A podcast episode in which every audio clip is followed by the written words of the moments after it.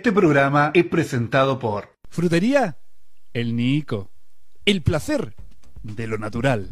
Heladería Bajo Cero. Más sabor, menos culpa.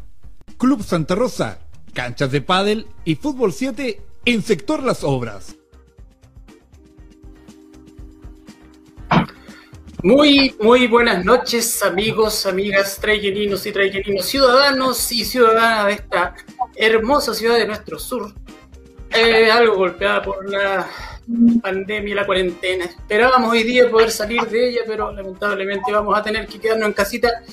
Así que el llamado desde nuestro programa Agenda Abierta, uno de los programas de productora Brújula Sur junto con SANADE, es invitarnos a quedar en casa y mantener las condiciones para poder por fin salir y poder disfrutar de este verano un poco extraño, verano 2021. Un cordial saludo a todos aquellos que nos acompañan esta noche, Agenda Abierta, programa para conversar, debatir, analizar la realidad de nuestra comuna, del país, de la región y algo más. Sería un gran invitado para poder hablar de pandemia.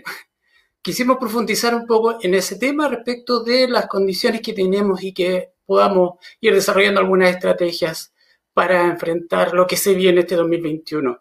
Debido a ello, estuvimos revisando y nos dimos cuenta que nuestro país ocupa uno de los primeros lugares a nivel mundial de habitantes con depresión, estrés, consumo de sustancias y violencia intrafamiliar.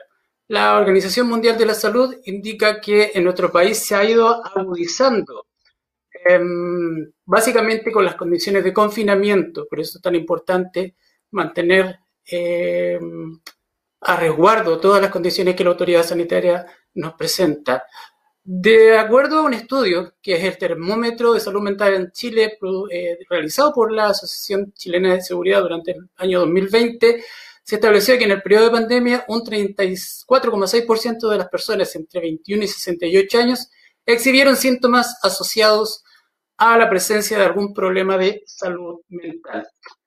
Si bien el gobierno ha redirigido bastantes recursos a enfrentar la pandemia, vemos cómo van llegando de a poco la vacuna que eh, se presenta como una opción de solución y resolver este gran problema que afecta a Chile y el mundo, nos hemos dado cuenta que asignar recursos a la salud mental, producto para enfrentar las secuelas que esto trae, no ha sido tan evidente. Vemos que hay una reducción de acuerdo a los datos que presenta el Ministerio y otras instancias de salud em, para poder enfrentar estos problemas de salud mental que, como mencionábamos, la OMS y otras instituciones nacionales e internacionales van señalando que, producto del confinamiento, em, están agravándose. Tenemos el apoyo y asesoramiento para enfrentar adecuadamente esta situación. Los ciudadanos tienen algunas herramientas y estrategias. Las familias, al enfrentar este confinamiento, este encierro, esta situación, Em, ¿Cómo lo podemos enfrentar? ¿De qué manera podemos abordar ese, ese Abramos nuestra agenda de esta tarde, noche de día lunes para ir descubriendo de qué manera o cómo ha significado para el ciudadano común eh, este largo letargo, largo confinamiento para las conductas, para la psiquis, para el comportamiento y de qué manera las personas han ido o pueden ir adquiriendo herramientas para poder enfrentarlo. Para ello, hemos invitado a un amigo, colega, em, psicólogo, magíster y especialista en terapia familiar, Aarón Fuentealba, que nos acompaña esta noche.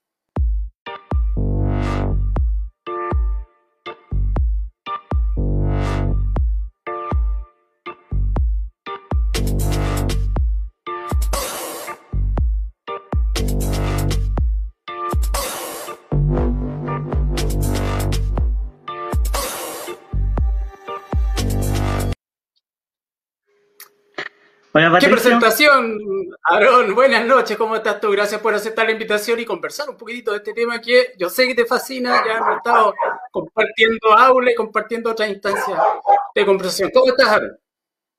Sí, pues muchas gracias justamente por la presentación. Eh, también agradezco el que me hayan invitado. Hace un rato venía viendo el programa Agenda Abierta y pensando también, y decía, qué importante sería poder tratar algunos temas que tengan que ver con cómo llevar el confinamiento desde la psicología. Así que agradezco, creo que también estábamos ahí en sintonía, sin, sin haberlo hablado incluso antes, pero estábamos con el mismo pensamiento. Sí, mira, efectivamente, sí, eh, la idea que siempre, eh, la invitación era quedarse en casa, pero dijimos, ¿por qué no profundizamos en el tema ya que estamos invitando? Lo que presentamos, un poco de hablar de ti, lo que presentamos es un programa que tú tienes, ¿cierto? Eh, a través de, como streaming. Cuéntanos un poquitito del programa para ya empezar a entrar en materia. Ya. El, bueno, el programa surge porque yo sentía que se hablaba poco de temas que tuviesen que ver con, la psicología y cómo enfrentar ciertas cosas. Eh, entonces necesitaba de alguna forma dar a conocer otros contenidos. Y ahí me junté junto a otro compañero también terapeuta familiar y lanzamos el primer, el primer capítulo, por así decirlo, sobre estrés. Eh, y ahora vamos por el segundo capítulo. Mi compañero no pudo continuar por otros proyectos personales, pero estábamos también en, esa fase de reinventar el programa, de poder reinventarlo para seguir entregando esta herramienta. Muy importante, muy importante para lo que hemos vivido, para lo que estamos ahora y para lo que se viene. Te cuento, estoy revisando un poco la prensa y em, quedé con una declaración del doctor Miguel Prieto, jefe del Servicio de Salud Mental de la Clínica de la Universidad de los Andes. Largo el título.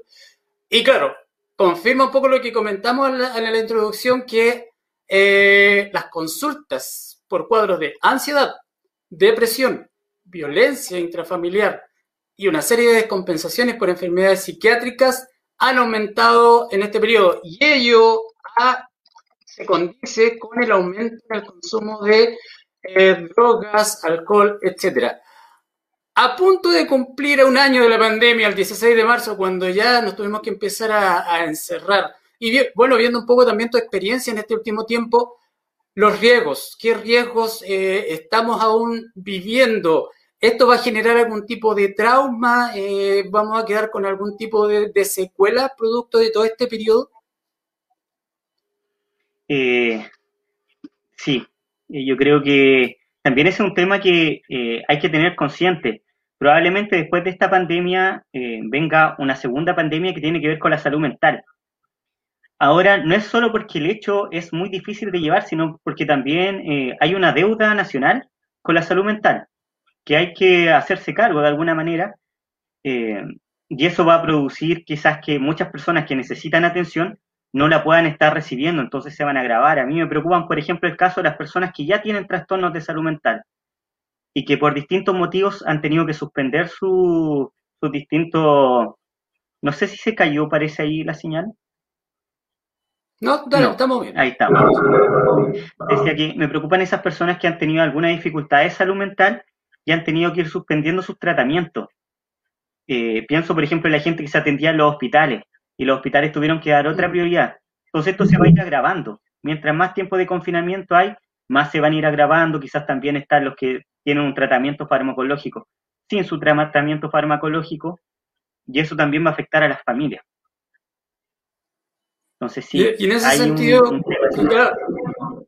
sí, en ese sentido, eh, a ver, si bien estamos, comentaba un poco, y estuve revisando también la literatura y decía que los presupuestos para la salud mental se han reducido producto de esta pandemia, pero ¿de qué manera podemos eh, eh, abordar eso? Un consejo tal vez a las familias que conviven todos los días con personas que, que tienen esta condición un poco respecto de su salud mental hay, eh, como tú decías, un, bueno, desde siempre también en el país ha existido como una poca visibilidad de la salud mental, que es importante poder dejarlo en claro, incluso mucho antes de la pandemia. Eh, de hecho, acá en salud mental, el proceso de, de, salud, lo que se mm, deja como para salud mental, creo que está al, en el 1,9%, lo que es muy bajo. Si nos comparamos con otros países, por ejemplo, como Nueva Zelanda, Australia, donde los presupuestos rondan el 10% del presupuesto de salud para salud mental. Entonces ahí hay una deuda del Estado. Pero también hay, eh, han, tratado como de remediar esto y hay formas de poder buscar apoyo. O sea, a distintas como agrupaciones han estado eh, prestando ayuda. Hay, por ejemplo, una agrupación que se llama Psicólogos Voluntarios, que, a la cual yo admiro mucho, que ha estado prestando eh, atenciones a muy bajo costo. De hecho, estamos hablando de una atención terapéutica por mil o dos mil pesos, lo que de otra forma es casi imposible alcanzar. También se han habilitado algunos teléfonos para que la gente pueda estar llamando, eh, pensando también en los niños, las niñas, los adolescentes, hay distintos teléfonos que ha puesto el, Estado para ir recibiendo ayuda. Ahora, igual hay que eh, pensar que esta ayuda es una ayuda más esporádica y quizás no va a ser un tratamiento terapéutico extenso. Claro, ese, es el tema, tal vez las, organizaciones se pueden eh, eh, coordinar para poder prestar esta atención, pero claro, el Estado en ese sentido ahí un poco está al debe respecto en este contexto. Igual entendemos el contexto, pero bueno, creo que hay que visibilizar un poco eh, la las personas que tienen este, este, problema. Desde tu área de experiencia, ¿de qué manera, por ejemplo, la psicología nos puede permitir o nos puede entregar herramientas eh, para poder enfrentar esta nueva realidad que, que vivimos hoy día, confinamiento? Eh, va a diferir de los contextos sociales, va a diferir de los contextos familiares, ¿Cómo ustedes, como psicólogos, van entregando herramientas a, la familia, a, la población en general? Mm. Mira, algo que puede tender a, pensarse es que dependiendo un poco de las características sociodemográficas, van a cambiar mucho los problemas que enfrentan. Y la verdad es que lo que yo he visto de mi experiencia es que los problemas son siempre similares. El, el tema distinto es que hay distintos factores de estrés. Por ejemplo, enfrentar el mismo problema eh, con un sueldo estable, con un trabajo estable, es muy distinto a enfrentarlo cuando en la casa están pasando hambre. Entonces, más que ver con problemas tan diferentes, tiene que ver con ciertos factores que están en cada familia. Y ahí la pobreza, por ejemplo, lo agrava mucho, el contar con algún familiar enfermo, el contar con niños. Eh, pero en sí las ayudas son las mismas. Tienen que ver con la contención, con el desarrollar eh, herramientas para tolerar incertidumbre, el poder activar redes familiares. En eso son similares las formas de trabajar. Eh, podríamos mencionar tal vez una técnica para poder que se pueda aplicar en casa, por ejemplo. Eh, una o dos técnicas más prácticas para las familias que hoy día nos están mirando. Mira, ahí Patricio, la verdad es que yo tenía hartas técnicas. Entonces, eh, pero no solo de la psicología, que tiene que ver con distintas como sugerencias. Pero si me pides que, que, la, que las baje a dos como para pensar en dos y que vienen de la terapia psicológica, yo pensaría en esto de el mantener el contacto, el sistema relacional. Nosotros llamamos sistema relacional a la forma en que te relacionas con los demás. Entonces, lo que pasa en la pandemia es que muchas veces estas relaciones se cortan por la distancia geográfica o también por las fuentes de estrés, porque uno no está bien emocionalmente. Entonces, en reactivar esa relación, y algo que se trabaja en terapia. Y las formas de comunicación. También ante el estrés, uno no, hay ciertas cantidades de estrés que uno ya no puede lidiar muy bien, porque ya no pasa por algo como racional, sino por algo emocional. Entonces, poder trabajar eso, las herramientas de comunicación.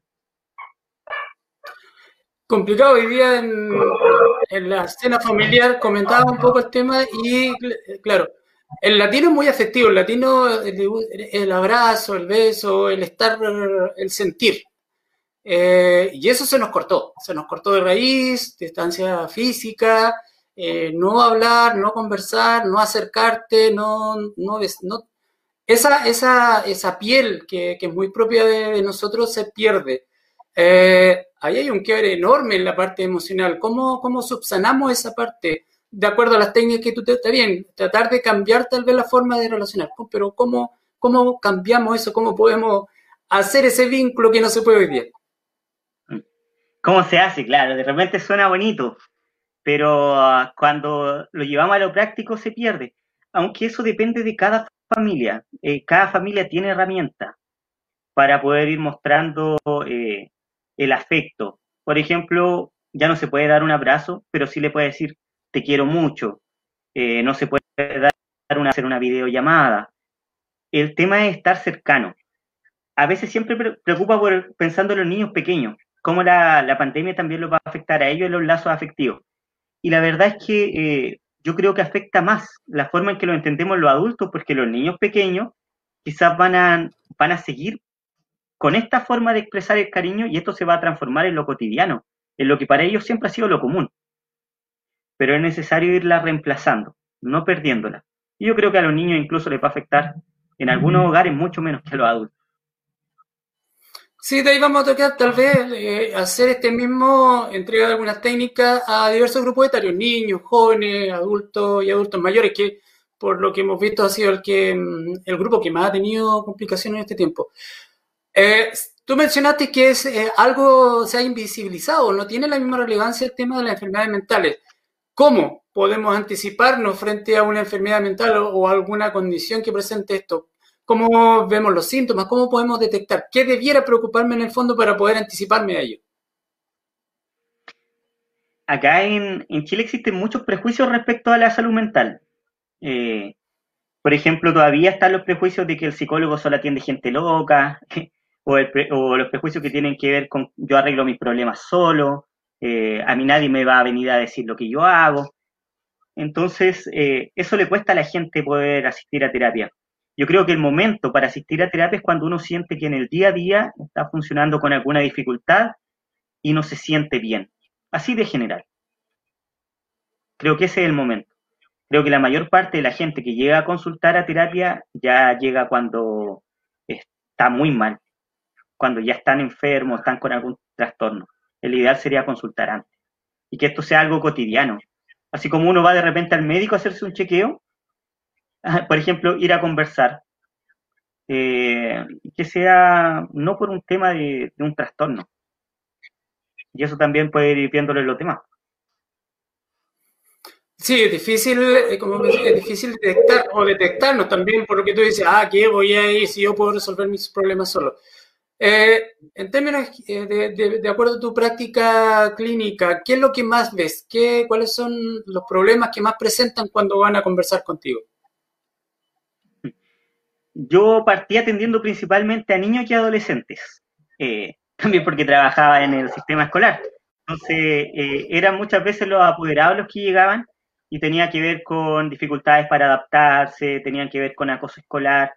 Durante el tiempo de pandemia, la principal causa que ha llegado tiene que ver con eh, problemas de pareja. De hecho, el, yo diría que cerca del 70-80% de los casos que estoy viendo tienen que ver con problemas de pareja. Y que a la base también tienen eh, algún trastorno ansioso o sintomatología depresiva, que fue, que fue lo que también influyó en este problema de pareja. De ahí, bueno, em, pensemos y tratemos de englobar a muchas parejas que a lo mejor no se atreven a conversar o cuál sería una aplicación práctica para poder trabajar en casa. Yo creo que algo que está pasando poco en la casa como los niveles de estrés son tan altos, el pasar tiempo juntos conversando, el parar un ratito y decir, ya, vamos a hacer esto. Tomarse, hay algo que, se llama como rituales, que ayuda mucho también a lidiar con el estrés. Por ejemplo, llegar o terminar la rutina del trabajo, que también es muy importante tener una rutina de trabajo, y hacer un quiebre, algo totalmente distinto, y después pasar un tiempo vamos a ver una película porque se sabe que no se puede salir, eh, vamos a realizar algún juego juntos, el decirse mucho te quiero es muy importante en este tiempo, el, cuando están en la misma casa, el abrazo, que si bien no se puede hacia afuera, pero sí se puede dentro del mismo hogar, son cosas que permiten mantener la, la relación de pareja, porque la relación de pareja necesita esa contención. Y de repente para expresar contención no hay nada mejor que un abrazo o una caricia y en, algunas parejas se ha perdido ya hace mucho tiempo. Bueno, estamos hablando de cómo ha ido modificándose los, los pasos, los procesos. Vivíamos una rutina, una cotidianidad que era marcada durante el día.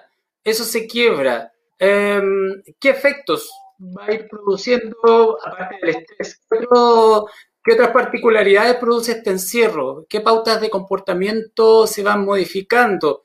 ¿Y cómo podemos normalizar eso? Entendiendo que es la, lo complejo al interior del hogar, pero cómo mejorar esta pauta de comportamiento al interior de ella. Hmm. yo creo que eh, en eso mm, precisar que yo no estoy de acuerdo tanto en normalizarlo. En el sentido de normalizar, de decir, oye, esto eh, le pasa a todo el mundo, porque a veces eso lo que produce es como invisibilizar un problema.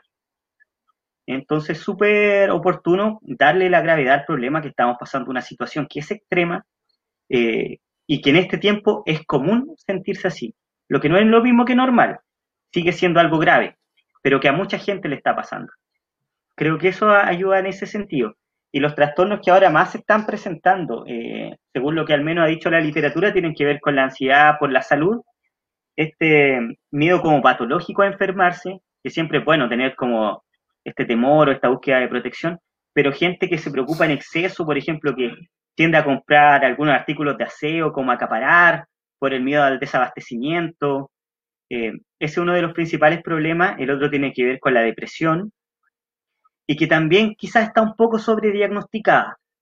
Si bien es muy probable que la depresión haya aumentado, puede que también haya muchos cuadros virales que se están confundiendo con depresión.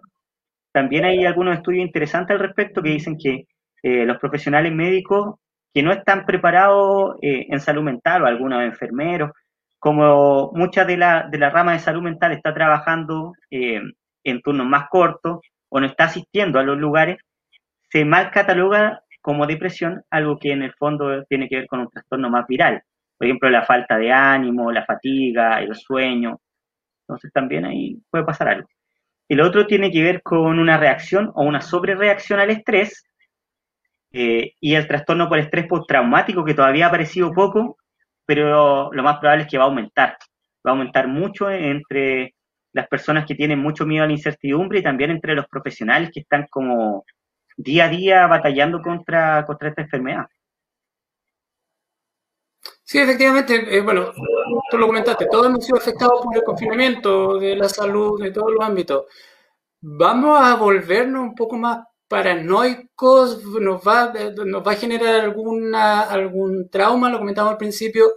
Eh, ¿Qué paranoia, qué sensaciones va, va, a producir esto a largo plazo pensando que, no sé, en dos días más, en una semana más esto se, se acaba? ¿Qué secuelas puede quedar en la población como para estar alerta y empezar a, bajar esos niveles? Porque tú decías que la ansiedad eh, se puede confundir nos vamos a volver más paranoicos, el miedo va a aumentar. ¿Qué, situaciones pueden darse? Eh, yo creo que algo que va a aumentar eh, tiene que ver con la ansiedad social, el miedo a relacionarse con otros al salir de casa. Incluso cuando vaya ya esta pandemia desapareciendo, se va a mantener. Ahí también es necesario el poder contar con algún proceso terapéutico en los casos de ser necesario. Eh, hay gente que va a necesitar herramientas para, para, lidiar con esto y esto va a durar varios años. No va a ser tan, tan sencillo de enfrentar. Comentábamos, claro, el tema, el tema de. Escuchaba un par de científicos mexicanos, comentaban el tema de la vacuna en sí, pero la, la, la psique tiene otros, otros mecanismos. Eh, ¿Cuál es el proceso para poder aliviar esta carga emocional, miedo, incertidumbre? Eh, ¿Y qué herramientas las personas debemos tener para poder disminuir esos grados de ansiedad, de estrés a corto o mediano plazo? Bueno, claro, la, psique trabaja de distintas formas y también hay muchos mecanismos. Eh, hay algunos que se han estudiado y probablemente otros que eh, ha sido más difícil colocarle nombre. Pero algunas de las cosas que hace la gente, por ejemplo, es el, experimentar mucha ira, eh, el experimentar mucho enojo, hay gente que invisibiliza el problema eh, y después este problema aflora con, síntomas ya más físicos. Hay distintas maneras. Ahora para enfrentarlo, yo creo que una de las claves es poder expresarlo y poder colocarle el nombre. Eh, hay algo que se le tendría a llamar el inconsciente, que, casi toda la gente ha escuchado un poco hablar del inconsciente, que tiene que ver con aquella parte de nosotros que, que no sabemos, que no conocemos, a la cual no podemos acceder. Entonces, bueno, cuando pasa esto, colocarlo en palabras, porque eso nos va a ir aliviando y que el inconsciente como que no se vaya sobrecargando, porque esto es como el patio trasero del inconsciente de uno, que hay momentos en que se llena y ahí nos queda la tendalá. Eh, bueno, para poder, todos dicen que cualquier afección se soluciona con deporte, así que te voy a hacer una invitación, Aaron. Eh, acá en Trayen se va a inaugurar en poco tiempo más, ya debería estar ya listo un espacio deportivo. Sabemos que, como te decía, el deporte ayuda un poco a liberar emoción y el estrés y todo eso. te invito al Club Santa Rosa. Es un recinto que va a contar con las primeras canchas de pádel de esta zona del país y una cancha de fútbol 7. ¿Dónde va a estar? En Balmaceda 415, cerquita del río, hacer deporte, eh, naturaleza, todo para poder un poco liberar estas cargas que, claro, cuando pase la, la pandemia. Así que ahora está invitado usted para poder ir a jugar fútbol. Yo sé que es buen jugador de fútbol, ya lo hemos comprobado. Y canchas de pádel también para botar todo, todo el estrés.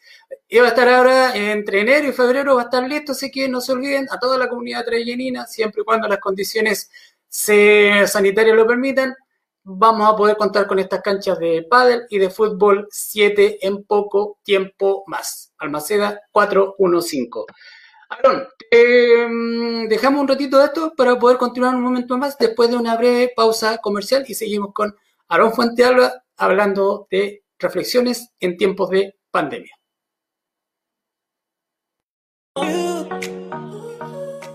Frutería El Nico, ubicado en calle Santa Cruz 716, ofrece a sus clientes todo en confites, frutos secos, una rica variedad en dulces y golosinas.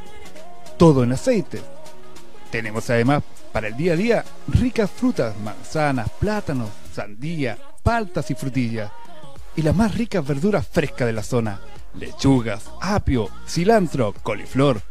Un lugar amplio y acogedor, con una atención personalizada y de buen servicio. Frutería El Nico. El placer de lo natural. Entreguen.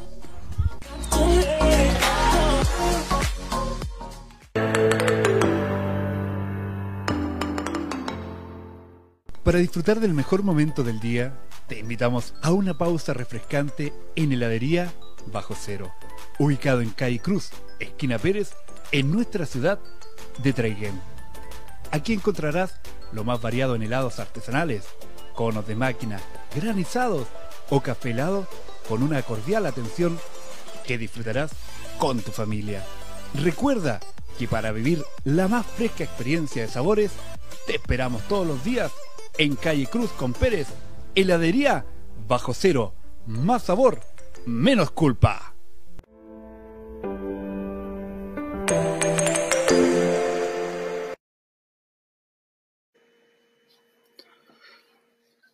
Volvemos con nuestro amigo Aarón, psicólogo, magíster y todo lo que tiene que ver con la terapia familiar. Mencionaba la familia Aaron, hace un poco eh, y lo importante que es el trabajo al interior del hogar con la familia, visibilizando el problema, conversando el problema, eh, expresando emociones positivas para que el otro sepa lo que yo siento, eh, externalizar. Yo recuerdo cuando era pequeño y nos juntábamos alrededor de la mesa, jugábamos mucho, a luz, a, las cartas en, en, general. ¿De qué manera podemos, yo sé que tú tienes algo ahí que también le podría servir a nuestros amigos que nos vienen hoy día, tienes algo, un, unos juegos para poder trabajar en familia, ¿de qué manera eso podría ayudar a la dinámica familiar? Ah, sí, claro. Yo tengo una, también, una página que se llama AFC Rompecabezas, que tiene que ver con algunos juegos que el ideal es poder desarrollarlo en familia. Cuando yo partí mi idea era como poder proveerle al, a las familias tiempo, tiempo para que pasen juntos. Porque algo que nos, nos, tiende a pasar es que uno les dice, tiene que compartir con sus hijos, pero ¿en qué? Eh, ¿Cómo hacerlo? Con actividades conjuntas. Eso en general sirve con lo que sea. A los niños les encantan los rompecabezas, pero puede ser otra cosa, puede ser pintar, puede ser dibujar, cantar, he visto familias que han hecho TikTok. Eh, cualquier tiempo que sea placentero para los adultos y para los niños sirve mucho en este tiempo de pandemia. Perfecto, sí, sí, vemos que la, la, familia es el centro. Pero a ver, en un momento se habló de que este, este virus iba a afectar bastante más a la población adulta mayor. De hecho, la, la campaña de vacunación parten con, lo, con las personas mayores y se enfocó toda la atención en ellos. Sin embargo, con el tiempo se dio cuenta que no solamente eran los adultos mayores, sino que eran jóvenes, adultos jóvenes, que también implicó también este tema. ¿De qué manera afecta más eh, al adulto mayor? ¿En qué sentido? Eh, claro, con el tiempo uno le va cambiando los sentidos. Enfoquémonos en el adulto mayor. ¿De qué manera afecta? ¿Cómo podemos ayudar a nuestras personas mayores? Trayen eh, tiene una alta población de adultos. ¿Cómo se soluciona? Ahora te comentaba el tema de, la población adulta mayor. ¿Qué herramientas le podemos dar? Como te comentaba, eh, decíamos que era la más afectada, pero hay jóvenes que también están cayendo en esto. Y de repente, tanto jóvenes como adultos, eh, perdimos de repente el sentido de algunas cosas, sentido de la vida, de futuro. Primero, ¿qué herramientas le podemos entregar a los adultos mayores, a nuestros adultos mayores de Traillén y bueno, y que nos están viendo para poder enfrentar este momento? Mira, yo creo que a veces se subestima un poco la capacidad de los adultos mayores, eh, por el hecho de que de repente eh, se piensan menos autovalentes y uno cree que están más en riesgo de lo que están. Yo ante este tipo de pandemia, eh, por ejemplo, creo que hay muchas herramientas en los adultos mayores que lo ayudan a enfrentar mejor el problema. Ellos ya han pasado situaciones, no la pandemia, situaciones de vida eh, que también han sido muy complicadas. Y creo que una herramienta que yo le ayudaría es que los más jóvenes puedan preguntarles, ¿dónde está en, en, cuanto a salud mental uno de los principales problemas del adulto mayor es que son poco escuchados, son poco visibilizados, eh, son poco atendidos? Entonces yo creo que ese es un tema importante para que ellos estén mejor. El acercarse a ellos, el no dejar de llevarles, por ejemplo, a los nietos, el de mantener la videollamada, el de preguntarle por su historia de vida, hicieron antes, y no solo preguntarle, sino que de verdad darle el valor que ellos merecen, de escuchar que ahí también puede haber un consejo sabio para poder afrontar la pandemia. Sí, efectivamente, uno, si lo conversamos con, en otro programa con, eh, con Héctor Avendaño, que trabaja directamente con ellos, y tenía la misma impresión, de repente se sobrevalora la supuesta imposibilidad o incapacidad que tienen los adultos mayores y con él nos dimos cuenta que habían muchos más valores y muchas más eh, habilidades de los adultos mayores para enfrentar este tipo de situaciones. No así los jóvenes y tal vez los niños. A ver, veamos, enfoquémonos también en ese grupo etario, los más chicos. Eh, eh, recién partiendo, no teniendo tal vez, entendiendo un poco el contexto. ¿Cómo, ¿Cómo podemos ayudar tanto a jóvenes como como a niños? Claro, cuando pensamos en niños nos vamos al otro extremo, porque teníamos en los adultos esta experiencia como a poder enfrentar los problemas, en los niños no. Entonces aquí adquieren principal, principal lugar, adquieren preponderancia los padres. Había un, psicoterapeuta que tenía mucha razón en esto, que decía que eh, finalmente los padres son los primeros terapeutas de su hijo. Entonces, eh, ¿cómo poder enfrentar esta crisis? ¿Quién se le va a enseñar? Son los papás cómo el adulto enfrente la crisis, la tranquilidad que ellos vean. Eso es muy importante. Y algunos consejos para poder ayudar a los niños a sobrellevar la crisis tiene que ver con hablar sobre el coronavirus. Hay familias que le tienen como temor, como que piensan que si lo conversan va a aumentar el miedo. Y si eso les pasa es porque probablemente el temor es de ellos, de los adultos. Y necesitan primero ellos enfrentarlo y conversarlo con los niños poder responderle a las preguntas que tienen, porque los niños tienden a tener una, una forma de ver la vida que también tiene harto de fantasía. Entonces necesitan poder aclarar entre qué es lo real y qué pasa a la fantasía. Evitar la exposición a las pantallas también, no solo por el tema neurológico que causa estar mucho tiempo en la pantalla, sino porque están viendo noticias. Y eso lo que va a hacer es acrecentar los miedos el pasar tiempo, el ser tolerantes con la conducta también. Hay que considerar que muchas de las cosas que hacen los niños no las pueden evitar porque están en una situación de pandemia, están alterados. Y también me ha pasado mucho escuchar en niños menores de 5 años, por ejemplo, que cosas como para hacerle mal al adulto, eso es imposible, porque todavía ellos no tienen esa habilidad de poder entender los estados emocionales de otros. Entonces también en eso ser tolerante Tenía algunas anotadas también. Eh, tenía, por ejemplo, el ofrecer más abrazos, el pasar más tiempo, cuidar el tiempo en pantalla, que ya lo habíamos dicho, y el mantener una rutina, una rutina diaria. Los niños necesitan poder prever lo que va a pasar, porque ellos han vivido menos, no saben lo que va a pasar. Ellos probablemente piensan que si la mamá sale de la casa no va a volver nunca más. Entonces tener esa rutina, dejarles claro qué es lo que va a pasar en cada momento del día, y en esa rutina meter una parte de juego, una parte de socializar con los familiares y una parte también de estudio, no hay que olvidarlo. Ahí, ahí se asusta un poco cuando hay que repasar algunas materias, ahí como que empieza al tiro. Eh, vámonos a los jóvenes. Bueno, tío, ya has visto las fiestas en Cachagua y otra serie de situaciones donde el grupo este, eh, pero en general, no culpemos solamente a los jóvenes, vemos adultos que aún no entienden la necesidad de mantener eh, ciertas conductas preventivas para poder evitar, por ejemplo, lo que vimos hoy en día, que es la cuarentena. ¿Qué sucede ahí, Aaron? ¿Qué pasa? Por más que uno le dice a la gente o a las personas, hay que cuidarse para evitar algo, prevenir. ¿Qué, qué sucede ahí? Es como la rebeldía frente a la situación, frente al confinamiento, lo que sucede en Europa, por ejemplo, estas protestas en contra del toque de queda. ¿Qué sucede? ¿Es una respuesta lógica el negarse la negación? Mira, eh, yo creo que pueden hacer una diferencia. La rebeldía es parte del proceso adolescente y de hecho no solo adolescente, es parte del proceso de la vida. Tiene que ver con el diferenciarse con otro y es lo que nos permite también poder ser independientes. Si no hubiese rebeldía seríamos todos iguales. La rebeldía no es mala por sí sola. Ahora, lo que yo creo que ha pasado con esto de las fiestas clandestinas es una falta de empatía que eh, tiene mucho que ver con la capacidad para ponerme en el lugar del otro, pero la empatía si es que no se da en factores que sean como económico o si no hay factores, por ejemplo, judiciales incluso que sean como establecidos para todos, es difícil poder desarrollarla. Necesitamos también condiciones como de Estado para desarrollar la empatía. Y aparte que no se trabaja mucho en, la educación, lamentablemente. Desde pequeño hay que formar este tanto la empatía como otras áreas que tienen que ver con la inteligencia emocional y que no se están desarrollando lo suficiente.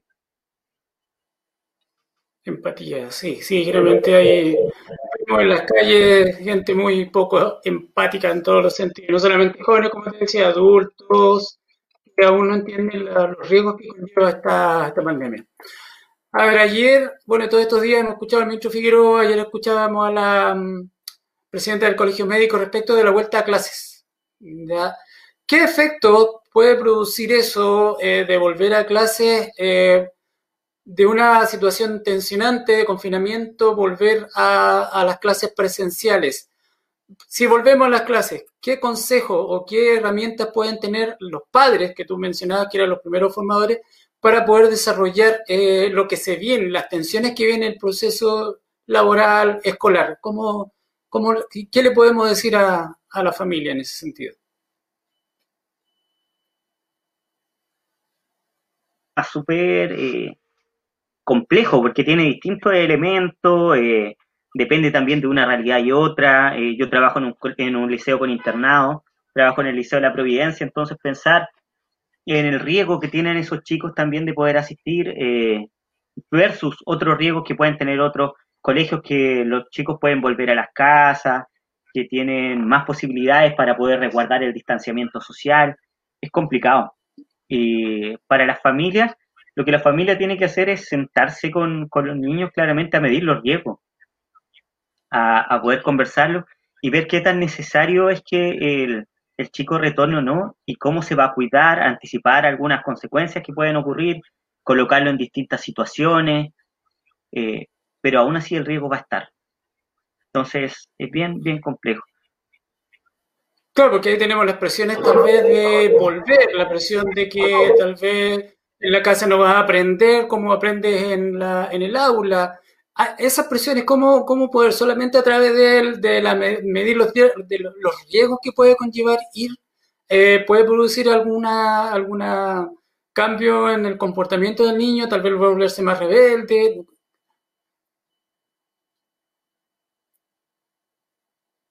En especial los más pequeños quizás sea un poco inevitable. Eh, al menos ciertos cambios conductuales, porque la, situación que estamos viviendo es una situación excepcional, una situación de crisis. Eh, tampoco hay que sobreestimar como los cambios conductuales y condenarlos como algo terrible. Eh, es algo que va a pasar. Ahora pueden haber ciertas familias que digan, no, mi hijo tiene que seguir estudiando porque aquí en la casa no aprende nada. También hay que ver si es que ellos son capaces o no de poder proveer la educación, de cuáles son sus proyecciones a futuro, eh, y poder ver si el riesgo lo vale. Quizá en algunos hogares, bajo las suficientes condiciones y considerando también la, seguridad que le va a dar el colegio, puedan considerar enviarlo. Yo creo que es una decisión como eh, muy personal de cada familia, pero si los riesgos superan a, lo que pueden ganar, mi consejo sería que, no vayan, que busquen otra manera. Mm, sí, no, de un riesgo y las familias deben tomar la, mejor decisión, creo yo.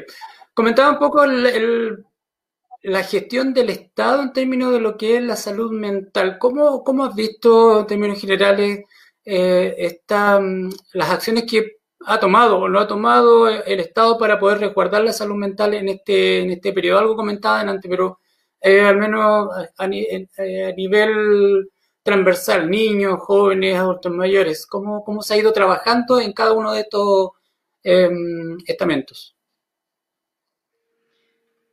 Mire, yo creo que, eh, como te decía, estamos muy al debe en salud mental. si bien hay, hay algunas cosas que han estado, por ejemplo, aflorando, algunas líneas, por ejemplo, que uno puede llamar, hay un WhatsApp donde también se puede solicitar ayuda, eh, en algún lado lo tenía registrado, tiene que ver con Línea Libre, que es una aplicación que lo pueden descargar y poder conversar. Esas son algunas iniciativas que, que han ido surgiendo que son muy buenas, pero sin embargo todavía nos falta mucho, no estamos preparados, yo creo, para afrontar todavía la salud mental y eso es algo que a mí me preocupa.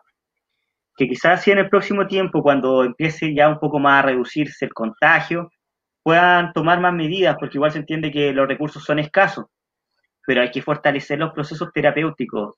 No puede ser, por ejemplo, y ojalá me desmienta algún colega que trabaje en el sector de hospital, eh, espero equivocarme, pero mi impresión es que los procesos terapéuticos son de 20, 30 minutos, entonces muy escaso, ven a las personas dos a tres veces al año, en algunos lugares donde los profesionales también por la carga laboral ya están eh, quemados, por así decirlo. Entonces, tiene que ver con algunos cambios estructurales que hay que hacer a la salud mental.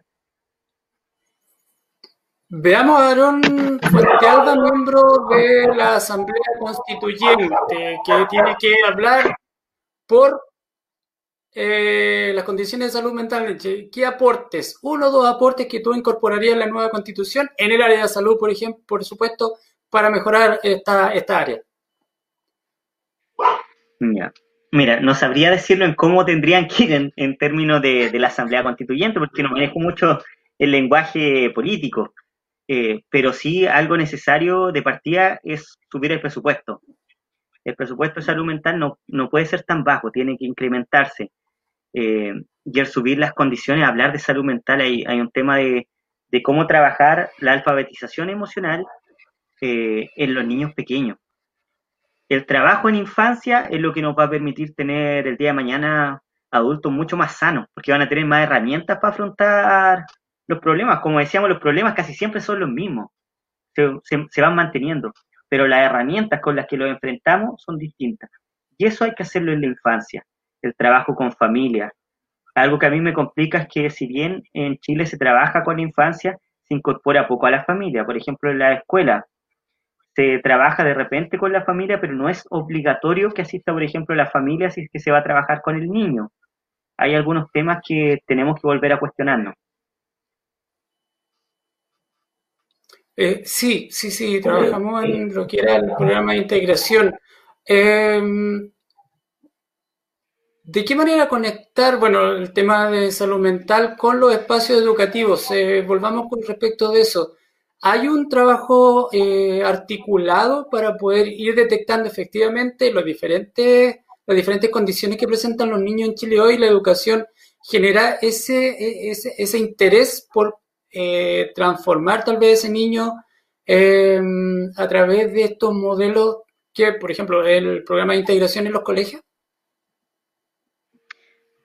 Mira, el programa de integración sirve, es un avance, pero igual tenemos que considerar que los programas de integración son relativamente nuevos, no llevan mucho tiempo y son recién el primer paso, porque lo que se trabaja desde los programas de, integración tiene que ver con necesidades especiales, pero hay necesidades que no son especiales, que son generales.